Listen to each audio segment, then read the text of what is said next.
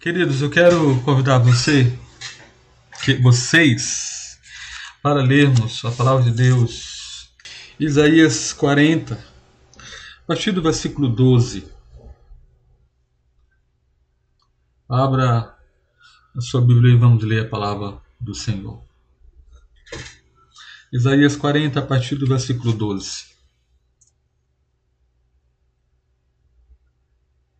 Quem na concha de sua mão mediu as águas e tomou a medida dos céus a palmos?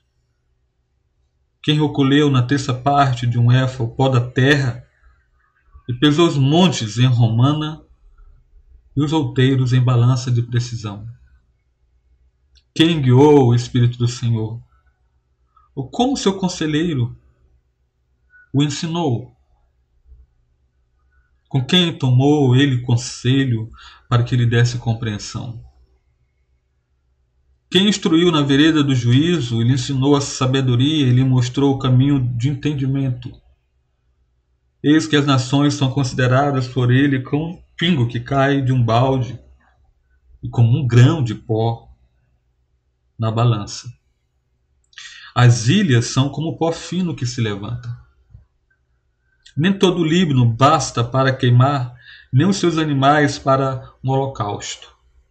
Todas as nações são perante ele como coisa que não é nada. E ele as considera menos do que nada, como um vácuo. Com quem comparareis a Deus? Ou que coisa semelhante confrontareis com ele, o artífice? Funde a imagem e o ourives a cobre de ouro, e cadeias de prata forja para ela. O sacerdote idólatra escolhe madeira que não se corrompe e busca um artífice, perito para assentar uma imagem esculpida que não oscile. Acaso não sabeis? Porventura não ouvis? Não vos tem sido anunciada desde o princípio? Ou não atentastes para os fundamentos da terra? Ele é o que está sentado sobre a redondeza da terra, cujos moradores são como gafanhotos, é ele quem estende os céus como cortina e os desenrola como tenda para neles habitar. É ele quem reduz a nada os príncipes e torna em nulidade os juízes da terra. Mal foram plantados e semeados, mal se arraigou na terra o seu tronco já se secam quando um sopro passa por eles e uma tempestade os leva como palha. A quem, pois, me comparareis para que eu lhe seja igual, diz o Senhor? Diz o Santo. Levantai ao alto os olhos e vede quem criou as, estas coisas. Aquele que faz sair o seu exército de estrelas, todas bem contadas, as quais ele chama pelo nome, por ser grande em força e forte em poder, nenhuma só venha faltar. Porque, pois, dizeis, porque, pois, dizes ao Jacó e falas ao Israel, o meu caminho está encoberto ao Senhor e o meu direito passa despercebido, meu Deus. Não sabes, não ouviste que o eterno Deus, o Senhor, o Criador dos fins da terra, nem se canse, nem se fadiga? Não se pode esquadrinhar o seu entendimento. Faz forte o cansado e multiplica as forças ao que não tem nenhum vigor. Os jovens se cansam e se fadigam, e os moços, de exaustos, caem. Mas os que esperam no Senhor renovam as suas forças, sobem com asas como águias, correm e não se cansam, caminham e não se fadigam. Vamos orar. Mais uma vez.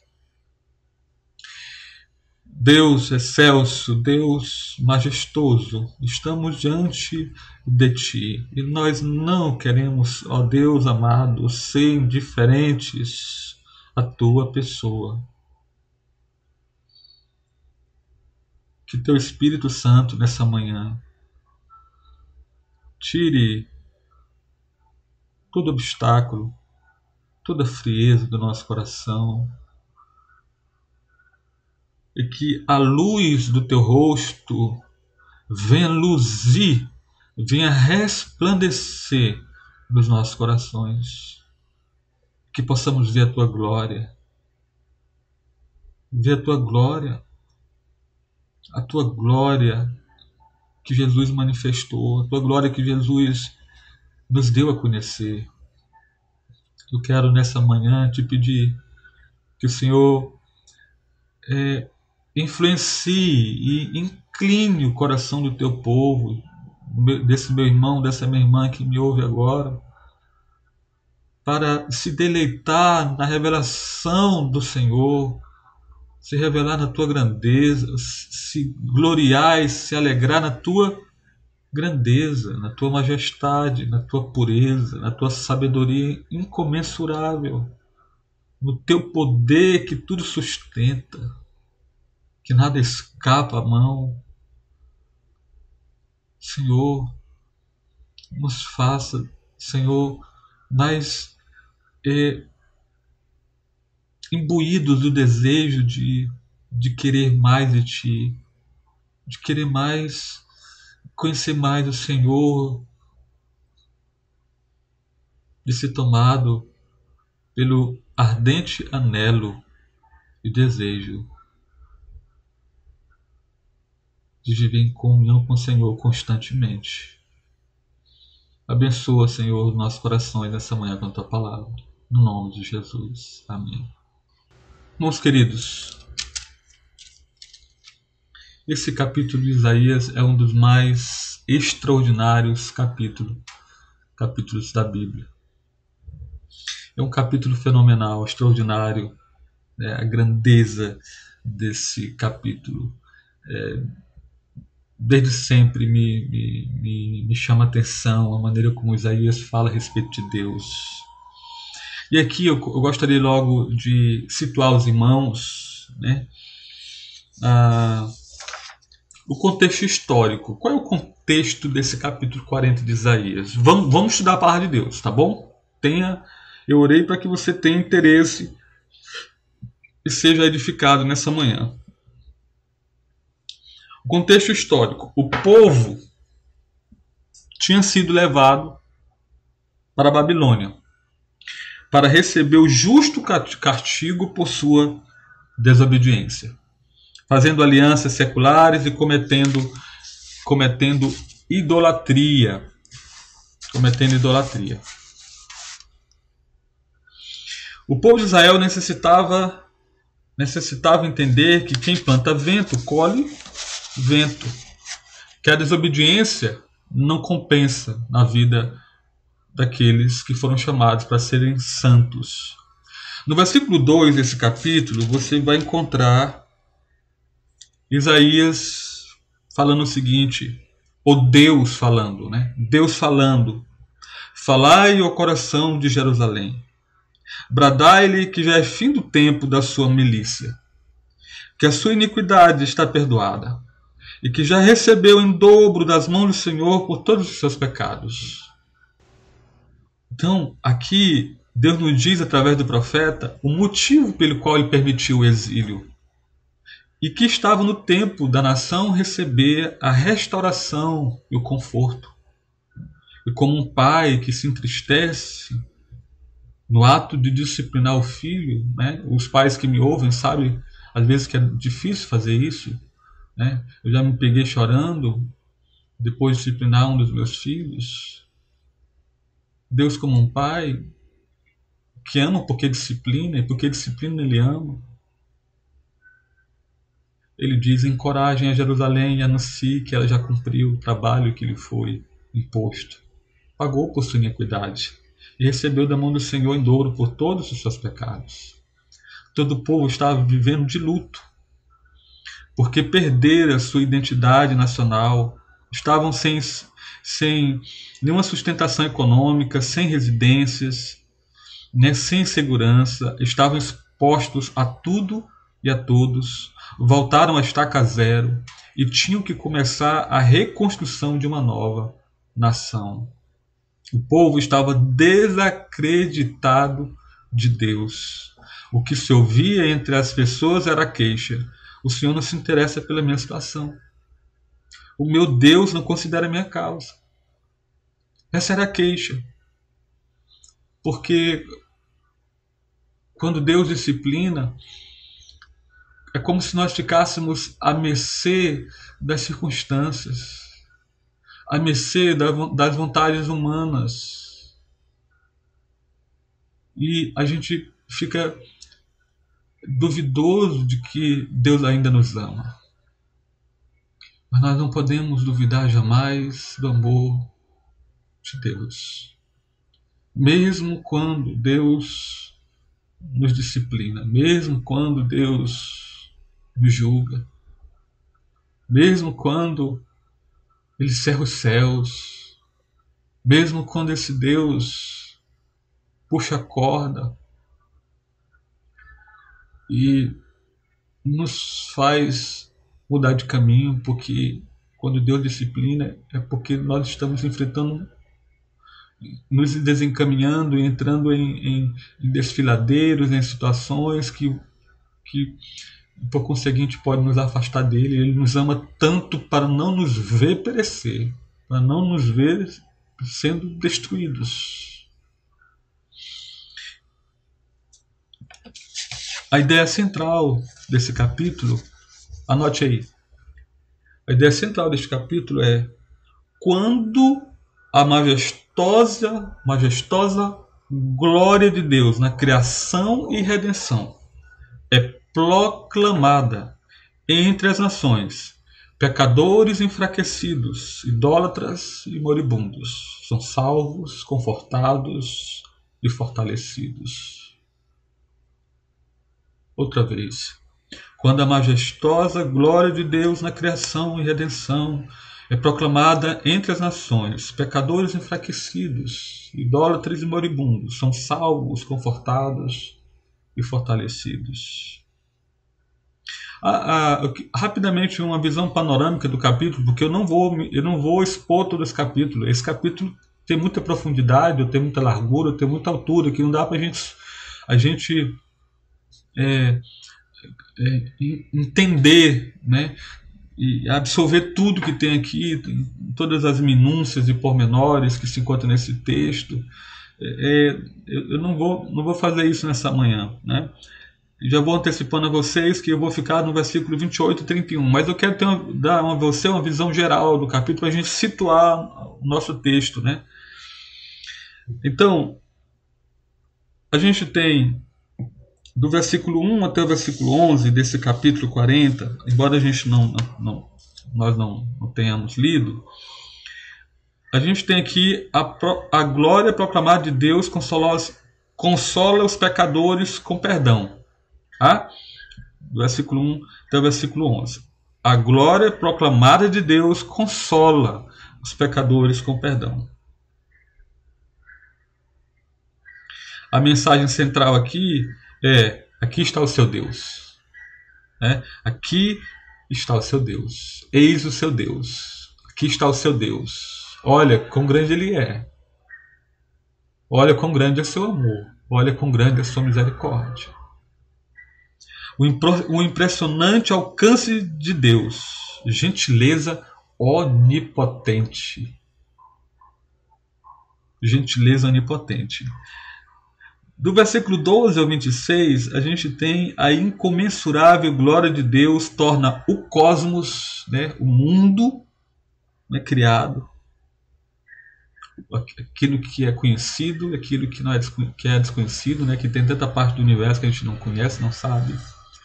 E as nações anões. Né? Essa é ideia aqui, do versículo 12 até o versículo 26 a incomensurável glória de Deus torna o cosmos e as nações anões, minúsculos. Versículo 12, a gente tem aqui, versículo 12, a imensidão de Deus ofusca o cosmos. Versículo 12. Quem na concha de sua mão mediu as águas e tomou a medida dos céus a palmos? Quem escolheu na terça parte de um éfo o pó da terra e pesou os montes em romana e outeiros em balança de precisão? Aqui, a imensidão de Deus ofusca o cosmos. No versículo 13 ao 14, a sabedoria inescrutável de Deus humilha a humanidade. Lembra que Paulo cantou lá em Romanos, capítulo 11, versículo 33 em diante, ele diz: né, ó profundidade da riqueza, tanto da sabedoria como do conhecimento de Deus. Que conheceu a mente do Senhor? Quem foi seu primeiro conselheiro? Quem deu a ele para que ele possa retribuir? Porque dele, por meio dele e para ele são todas as coisas.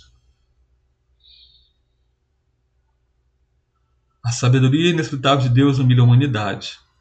O infinito poder de Deus domina as nações, do versículo 15 até o versículo 17. O que podemos possivelmente oferecer a tal Deus? Versículo 16 e 17. Deus expõe a lamentável loucura da idolatria, do versículo 18 até o versículo 20. E do versículo 21 ao 26. Deus é ativamente soberano sobre a terra e o céu. Né? Ao contrário do que preconiza e que ensina os, uh, os teístas, os deístas, né? Teístas somos nós, os deístas, que Deus criou o mundo, o cosmos, o universo, essa vasta criação, e ele, como relojoeiro, deu corda, ele não se envolve com a sua criação, ele não está presente, ele está ausente. Mas nós, como teístas, ao invés de deístas, nós cremos na imanência de Deus, Jesus pregou isso, os profetas pregaram isso. Deus está ativamente. Apocalipse é um livro em que Deus está envolvido na história da humanidade, determinando o curso, determinando quem, quem, quem acende o poder, quem cai, quem, quem deixa o poder. Deus está à frente de todos os assuntos humanos.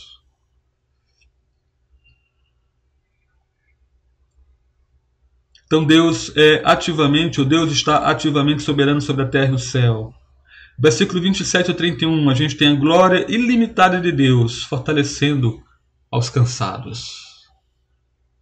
Percebe que ele, ele começa falando da grandeza da criação, do cosmos, do universo, de Deus é, agindo e, e determinando né, os rumos da história da humanidade, mas aí ele vai descendo, descendo, né, até chegar na, a tratar de forma pessoal com seu povo, com seus servos, nação de Israel, naquele momento.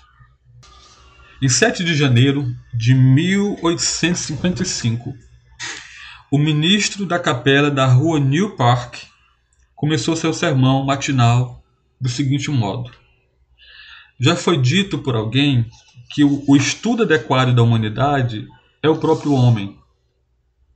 Não me oponho à ideia, mas creio ser igualmente verdadeiro que o estudo correto do eleito de Deus é Deus. O estudo apropriado ao cristão é a divindade. A mais alta ciência, a mais elevada especulação, a mais poderosa filosofia que possa prender a atenção de um filho de Deus é o nome, a natureza, a pessoa, a obra, as ações e a existência do grande Deus, a quem chama Pai. Nada melhor para o desenvolvimento da mente que contemplar a divindade. Trata-se de um assunto tão vasto que todos os nossos pensamentos se perdem em sua imensidão tão profundo que nosso orgulho desaparece em sua infinitude. Podemos compreender e aprender muitos outros temas, derivando deles certa satisfação pessoal e pensando em quanto seguimos nosso caminho. Olhe, sou sábio.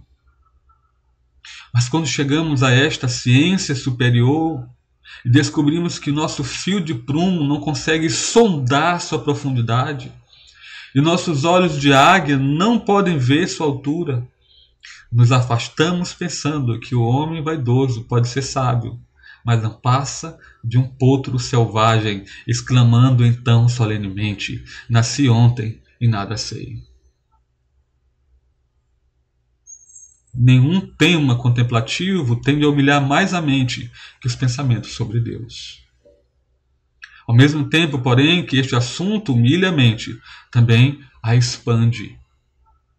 Aquele que pensa com frequência em Deus terá a mente mais aberta que alguém que apenas caminha penosamente por este estreito globo. O melhor estudo para expandir a alma é a ciência de Cristo e este crucificado, e o conhecimento da divindade na gloriosa Trindade.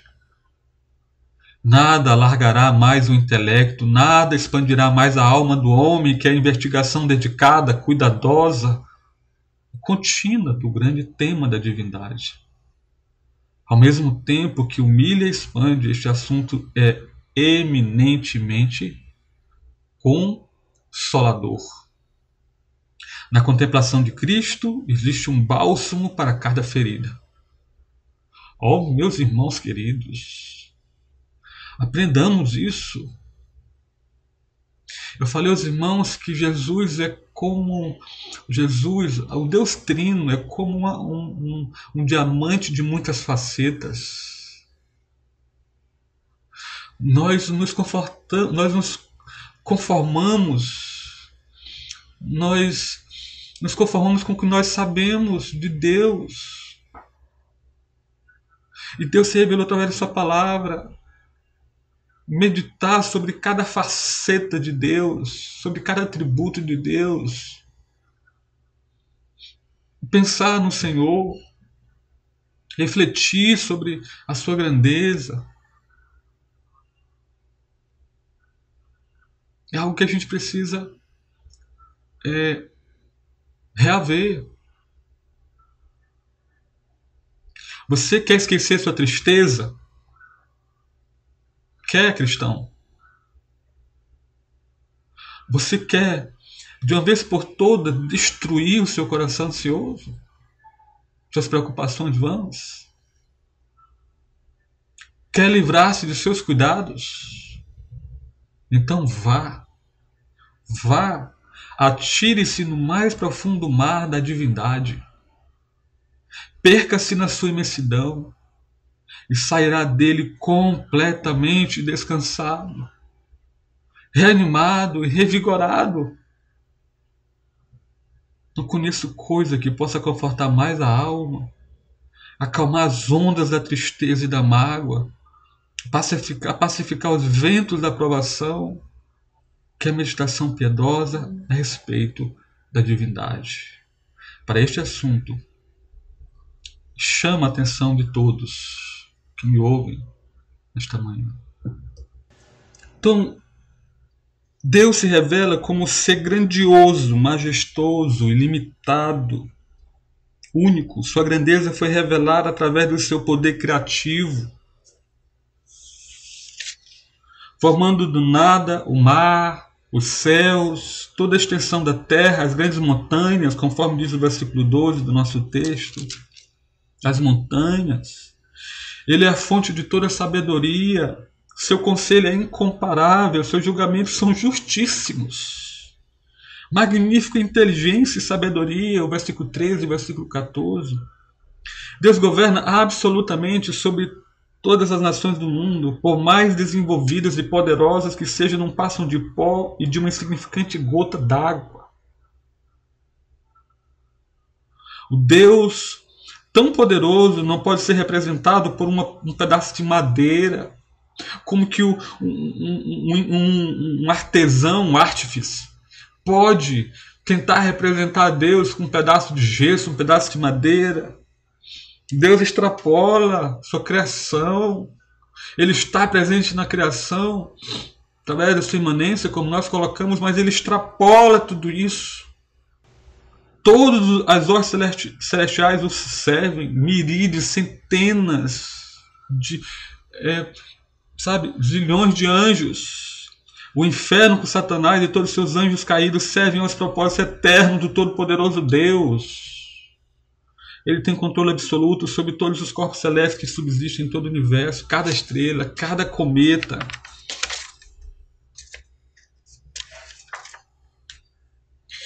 Eu quero apontar para você aqui algumas coisas sobre Deus nesse texto. Versículo 28, parte C. Como eu falei aos irmãos, vamos nos deter aqui nessa parte final. Não sabeis, não ouviste que o Eterno Deus, o Senhor, o Criador dos, dos fins da terra, nem se cansa e fadiga, não se pode esquadrinhar o seu entendimento. Pink, no livro escrevendo, escrevendo sobre os atributos de Deus, ele diz que não pode fazer o que quer e não pode realizar o que lhe agrada, não pode ser Deus. Deus não apenas sabia o que estava acontecendo com os judeus após o exílio. Ele, somente ele, poderia mudar a sorte da nação rebelde.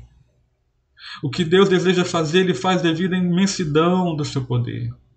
Deus desejou que o universo fosse criado e isso aconteceu. Deus é o único ser por excelência que criou e que cria do nada as coisas. Nós, nós apenas, o homem apenas tira daquilo que foi criado, ex nihilo, do nada. Deus disse: haja luz, houve luz, haja corpo celeste. Corpos celestes e, e os corpos celestes passaram a existir. Deus desejou que o universo fosse criado e aconteceu, assim se fez. O salmista, no Salmo 62, versículo 11, reconhecendo isso, dizendo: Uma coisa disse Deus, duas vezes ao ouvir que o poder pertence a Deus. Nem tudo que desejamos fazer conseguimos projetar. Você sabe disso. Você sofre dessa limitação como eu sofro. Você sofre dessa, dessa finitude como eu sofro. Concretizar, mas o que a vontade de Deus decide, o seu, o seu poder executa. Se Deus decidisse agora destruir toda a raça humana, ele faria como fez com Sodoma e Gomorra. Em segundo, todos os habitantes da terra estariam como cinza. Todos os moradores da terra são reputados em nada. Ninguém é capaz de resistir à sua mão ou dizer-lhe o que fizeste, conforme Daniel capítulo 4, versículo 35.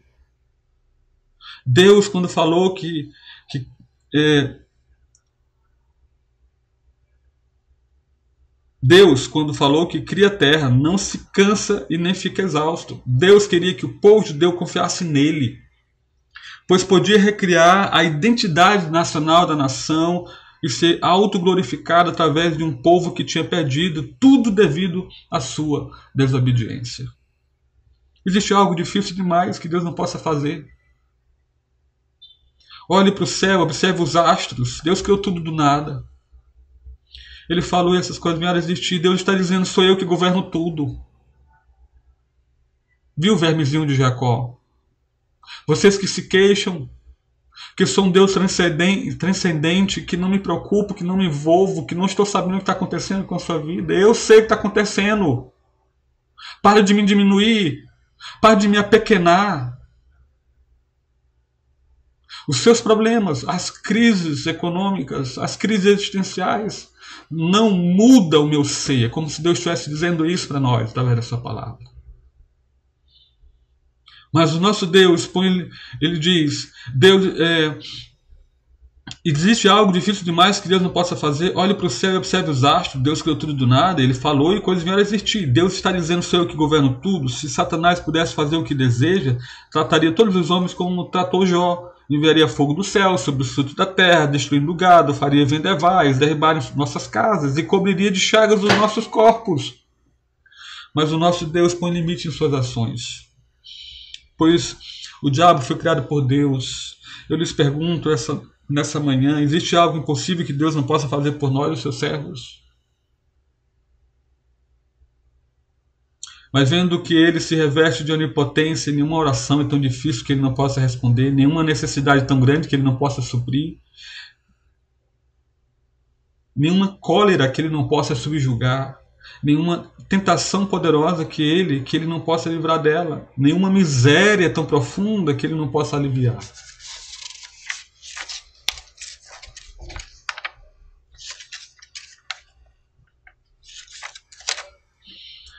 Versículo 26 diz assim: Levantar os olhos aos olhos e ver de quem criou estas coisas, aquele que faz sair o exército de estrelas, todas pelas bem contadas, as quais ele chama pelo nome, pode ser ele grande, por ser ele grande em poder e forte em poder, por ser ele grande em força e forte em poder, nenhuma só vem a faltar. Agora, o que é confortante aqui, irmãos, é saber que esse ser também ama. Né? É, é, Para mim, não seria muito confortador e consolador meditar sobre o infinito poder de Deus, né? que a gente, a gente tem uma, uma, uma, centelha nessa vasta criação. Se ele não fosse uma pessoa, se ele não tivesse interesse em se relacionar comigo, com você, se ele não tivesse decretado a oração como meio pelo qual nós pudéssemos manter comunhão com ele. Quem ama se sacrifica, quem ama se entrega. Quem ama cuida, quem ama abre mão de propósito, direitos em prol do outro. Né? Eu estou falando aqui que a, Deus ama e ele mostra isso de forma prática. E da mesma maneira a gente também deve seguir o Senhor. O que ele é, ele é direcionado em nosso favor, em amor ao seu próprio nome. Deus se revelou foi para o nosso conforto, para que tenhamos paz e descanso, para que entendamos que é na morte, que é na vida, Ele é Deus e nos ama com que Ele é. Porque Deus se revela dessa maneira para o seu povo, Ele quer que o seu povo entenda que Ele pode. Atente aqui. Recriar o que foi destruído, pois Ele é todo-poderoso Criador fazer as coisas certas com as pessoas certas na hora certa, pois ele é a fonte de toda sabedoria. Controla todas as nações do mundo e cada intenção humana, pois ele é a fonte de todo poder e força. É absoluto e incomparável a qualquer criatura nos céus e na terra, pois ele é único em essência. É isso que, quando ele diz Consola o meu povo, Isaías. Diz quem eu sou ao meu povo. Me apresenta. E o profeta apresenta. Mostra ao povo quem é o Deus a que eles estavam servindo e o Deus que tinham feito aliança com eles. Às vezes, como o povo de Israel, você e eu perguntamos: será que Deus não sabe o que está acontecendo? Será que ele não vê como o chefe está tratando você no seu trabalho? Será que ele não vê como você está sendo tratado em sua família? Será que ele não sabe que você está precisando de emprego? Será que ele não sabe que você tem sonhos? Será que Deus não pode mudar essa situação? Será que Deus não sabe que seus filhos desejam ser felizes em seus casamentos? Será que ele não sabe? E que ele pode, que ele quer fazer isso na nossa vida? Só basta a gente viver de forma obediente ao Senhor, cumprir e obedecer Sua palavra. E Deus responde: Eu sou Deus. Existe algum problema grande demais que não possa resolver? Nesse texto, no texto que lemos, a Bíblia nos mostra a grandeza, que a grandeza de Deus nos conforta quando nós esperamos e confiamos na revelação que Deus é imutável, versículo 28, parte B. Deus é. Deus não está se transformando em Deus, ele não está melhorando, não há soma de mudança em seu ser, de eternidade em eternidade ele é Deus. Desde quando existe Deus, ele não mudou em nada. Né? Aqui parece assim um, né, meio, meio que quase que o beira aqui a heresia, né? desde, desde quando Deus existe ele não mudou em nada. Né? A própria palavra existir ela, ela é melhor aplicada a, a, ao que foi criado, não a Deus. Né? Deus é, para mim essa é a melhor definição a respeito da eternidade de Deus, porque quando a gente começa a tentar explicar, a gente, a gente pode cair em erros, mas de acordo com sua palavra, a gente tem que meditar na sua grandeza ele não deixará de ser santo amanhã, suas palavras não se transformarão em mentiras no mês que vem. Deus quer que entendamos que seu amor não mudou. Deus, meus amados irmãos, não nos ama menos. Não nos observa mais como antigamente. É por isso que Deus é comparado a uma rocha que permanece imóvel quando todo, todo o oceano circundante está numa condição de contínua oscilação. Deuteronômio 32 e 4, diz assim: Ele é a rocha, as suas obras são perfeitas e todos os seus caminhos são justos. É Deus fiel que não comete erros, justo e reto Ele é. Deus não envelhece. Né? Saber disso é confortador, pois eu sei que sua misericórdia para com seu povo não mudou, para com você não muda. Não haverá um dia em toda a existência que Deus cochichará em seu ouvido dizendo que não te amo mais, que o amor dele acabou, cessou, pois ele mesmo disse: Eu o amei com amor eterno, com amor leal, o atraí. Por algum momento tem passado por sua mente que Deus mudou? Que seu amor já não é o mesmo por você? Deus está dizendo para suas dúvidas que Ele é o mesmo. Ele está dizendo: Espera, esperai por mim. Lembre-se de uma coisa: nós nascemos, crescemos e morremos, mas Deus é a rocha, eterna e inabalável para sempre.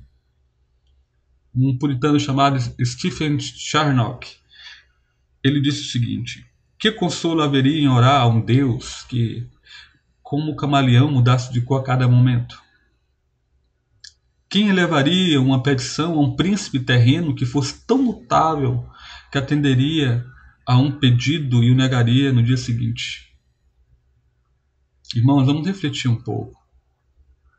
Será que não fomos nós que mudamos? Por isso estamos vivendo desse modo? Será que não foi o nosso amor que diminuiu para com Deus?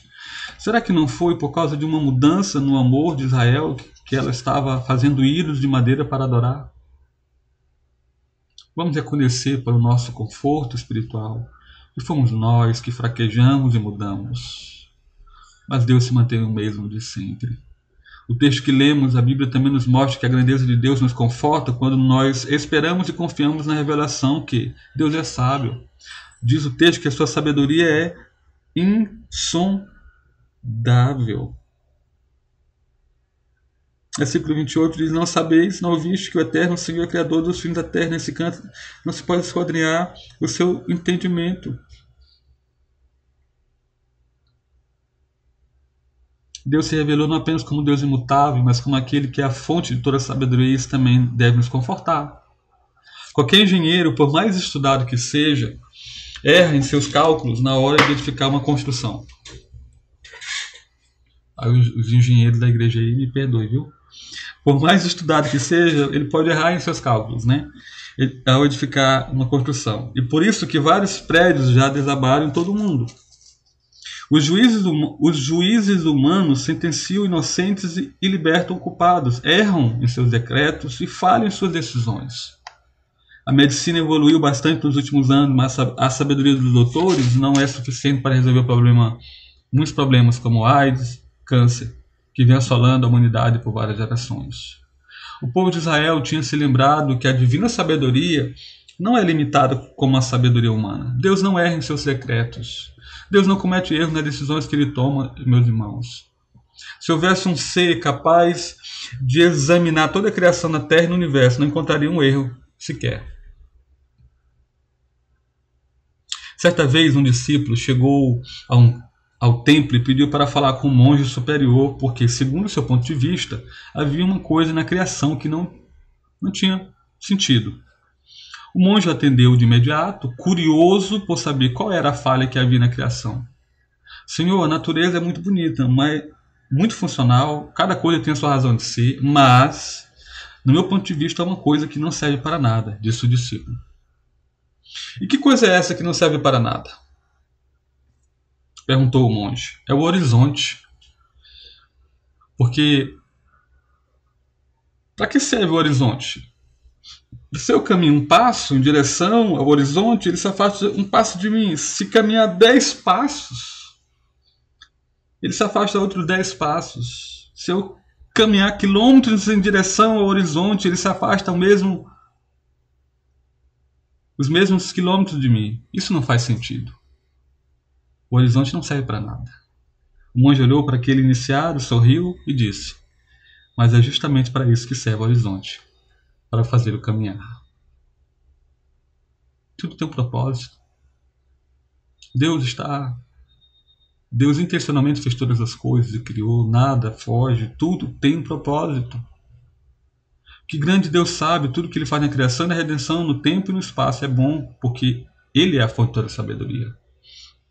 Ele possui todo o conhecimento e escolhe a melhor maneira de usar o seu conhecimento a fim de cumprir sua vontade. O desejo de Deus é que nós, assim como o povo de Israel, naqueles dias, Descansemos em sua sabedoria. Foi a sabedoria de Deus em ação que permitiu que a nação babilônica açoitasse e humilhasse a nação judaica. Deus está dizendo: a minha sabedoria é insondável e eu sei o que faço com cada filho. Eu sei o que faço com cada filho. Por algum momento você tem desconfiado da sabedoria de Deus? Você acha que Deus não está agindo corretamente na situação que você está vivendo? Entrega teu problema para Deus, pois Ele sabe o que faz com ele. Saiba de uma coisa: Deus administra todas as coisas através de sua sabedoria para o teu bem. Você tem alguma dúvida ainda que a melhor atitude agora é esperar em Deus? A última lição, a última lição que deve nos confortar sobre Deus é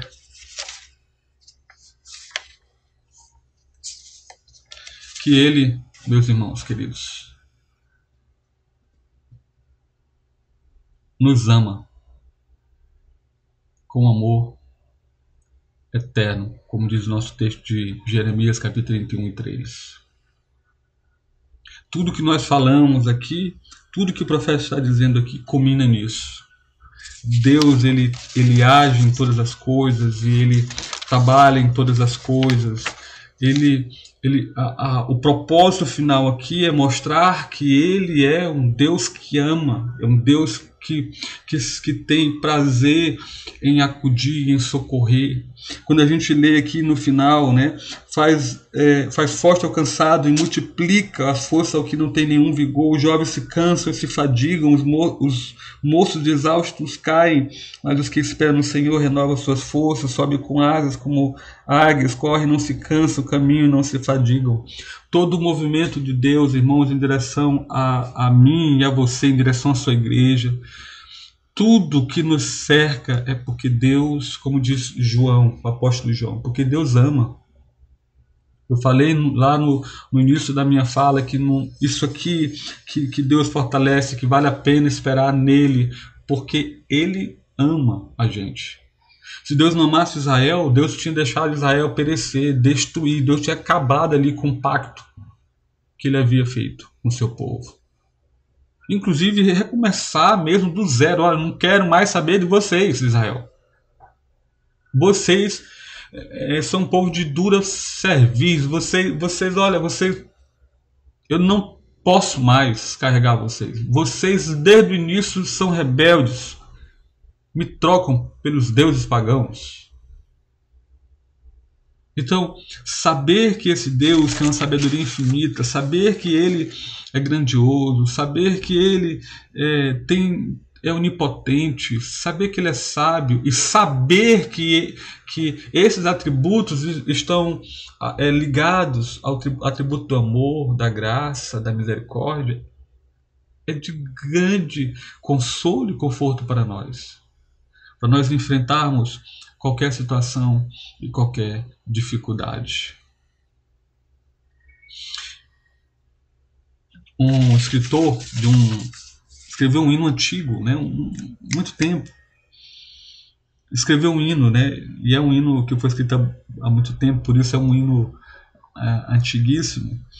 Ele diz: repouso do fadigado, re, regozijo do melancólico, esperança do sombrio, luz do alegre, lar do estrangeiro, força até o fim,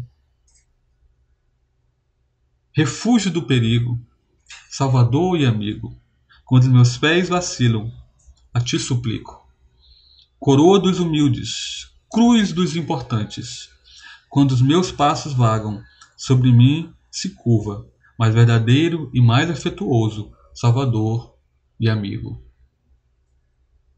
Então é isso que Deus é para nós: repouso fadigado, regozijo para o melancólico, esperança para aquele que está é, é, desesperado, luz, né?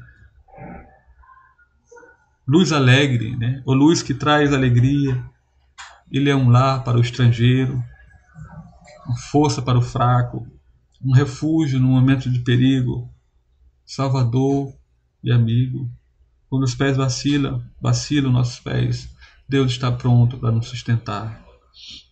Eu queria concluir nessa manhã a, minha, a nossa reflexão nesse texto dizendo o seguinte: Deus se revelou como Deus imutável para fazer, para trazer a memória do povo da aliança que o seu amor não mudou. É, é isso é, eu quero que você saia, né? Eu vou concluir a minha minha fala nessa manhã dizendo isso.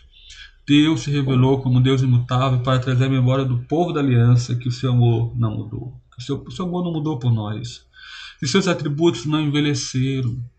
Que sua graça continu, continuava e continua a fonte inesgotável de perdão. Que, eles, que, que nós devemos descansar nesse Deus que não muda.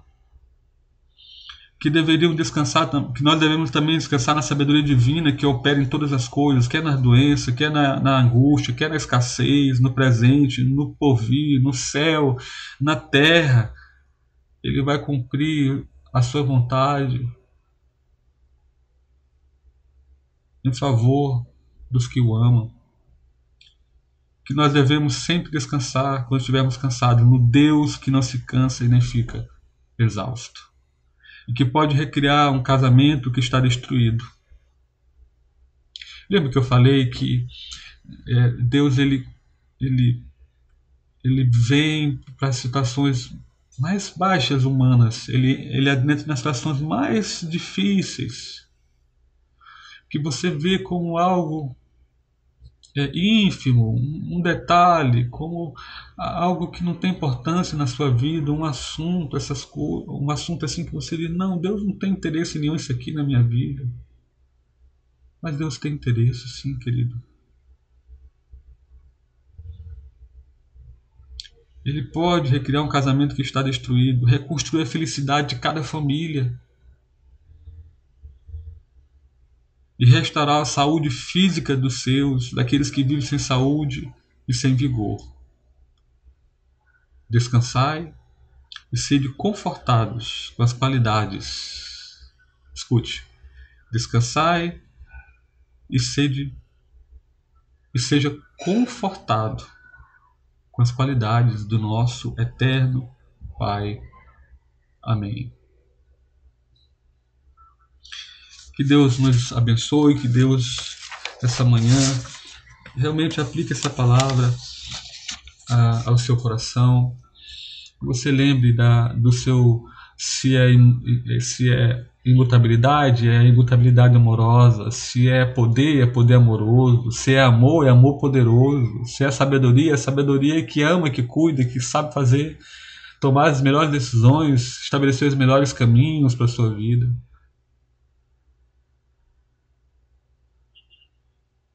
Se é coisas que você, você considera fora do lugar, na, na atual conjuntura da sua vida, da realidade. Ele é Deus da providência. Que ordena a formiga e que permite que a folha da árvore caia. E sabe o que está acontecendo com você. Descanse, creia, espere no Senhor. Eu quero desafiar vocês é, essa manhã a meditar mais na pessoa de Deus.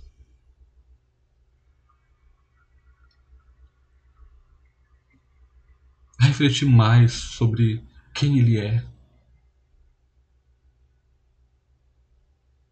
E pregar quem Deus é para sua alma. Ordenar a sua alma, aquieta-te, alma. Sossega a alma. Porque o teu Deus reina.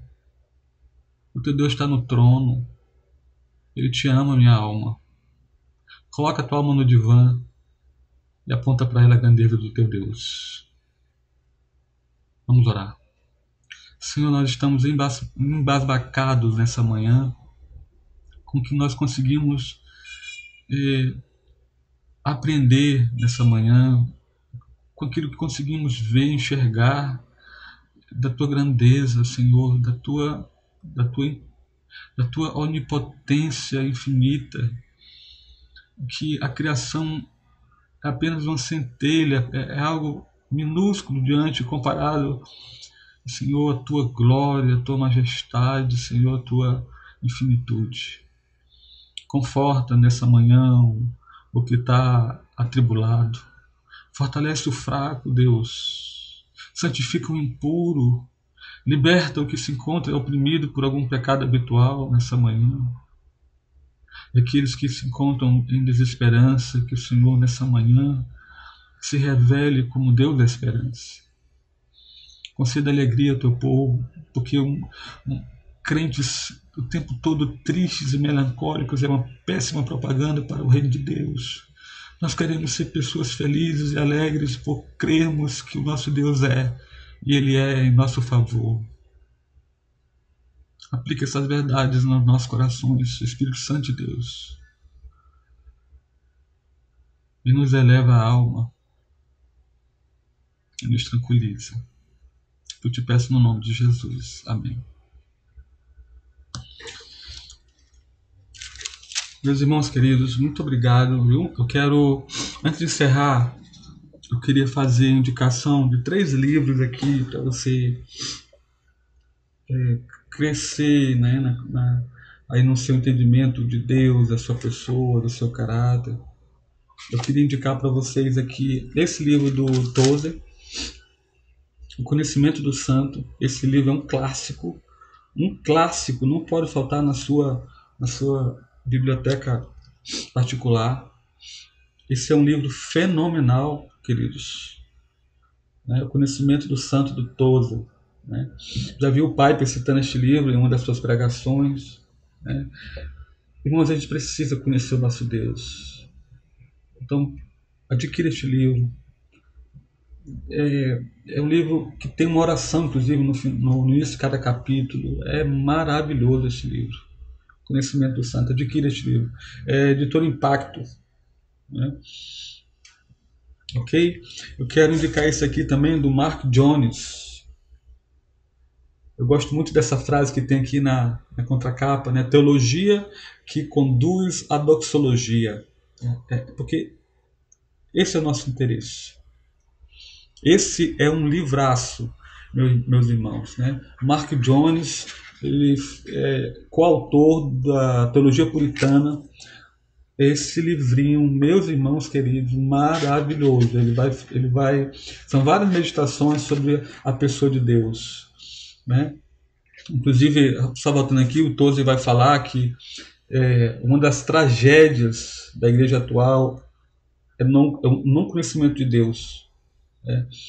É, é uma pérola perdida e por isso as implicações são tamanhas, por isso que muitas vezes as nossas adorações elas são tão frívolas, elas são tão frias, elas são tão indiferentes, que falta o conhecimento de Deus, o conhecimento mais aprofundado de Deus, que quando a gente nos encontrar com a intenção de adorar o Senhor, a gente saiba que nós estamos adorando, a gente saiba na presença de quem nós estamos, E a presença de Deus no culto público, essa consciência da grandeza de Deus vem eclipsar, sabe? É, é WhatsApp, Instagram, Facebook, internet, vem eclipsar tudo isso. Quando nós adentrarmos na presença de Deus para cultuar o Senhor, nós sejamos tomados por esse senso, senso da grandeza de Deus. A gente precisa disso, resgatar isso nos cultos, na nossa adoração. Gente, na hora do culto, tá com WhatsApp, olhando Instagram, Toda vez que você faz isso, você está dizendo: meu Deus é desinteressante. Meu Deus é pequeno. Meu Deus não é bonito. Por favor, seja tomado pelo conhecimento de Deus. Eu quero indicar esse outro livro aqui, finalmente, esse livro. A beleza e a glória do Pai. O Filho de Deus tem Cristo como seu irmão mais velho, o Espírito Santo como seu confortador, o reino dos céus como sua herança. Eu quero indicar esse livro para você. Compre bons livros, tá, queridos? Faça esse investimento, vai ser bom para sua vida espiritual. Quero deixar esse livro aqui como indicação também, um livro maravilhoso, né? São vários autores, organizado por Joel Bick. É maravilhoso esse livro, extraordinário, né? Aqui a gente tem muita coisa dos puritanos, né? Nesse livro aqui, e eu gostaria de deixar essas três indicações aqui, ok? Ah, que Deus nos dê um domingo sob os seus cuidados. Ah, hoje à noite nós teremos culto às 19 às 18h30 horas. Quero convidar você para se fazer presente hoje e você ir com aquela intenção realmente né, de adorar o, teu, o nosso grandioso Deus. Um grande abraço, que Deus nos abençoe. Bom almoço, você e sua família. Obrigado pela sua paciência comigo, viu? Deus abençoe.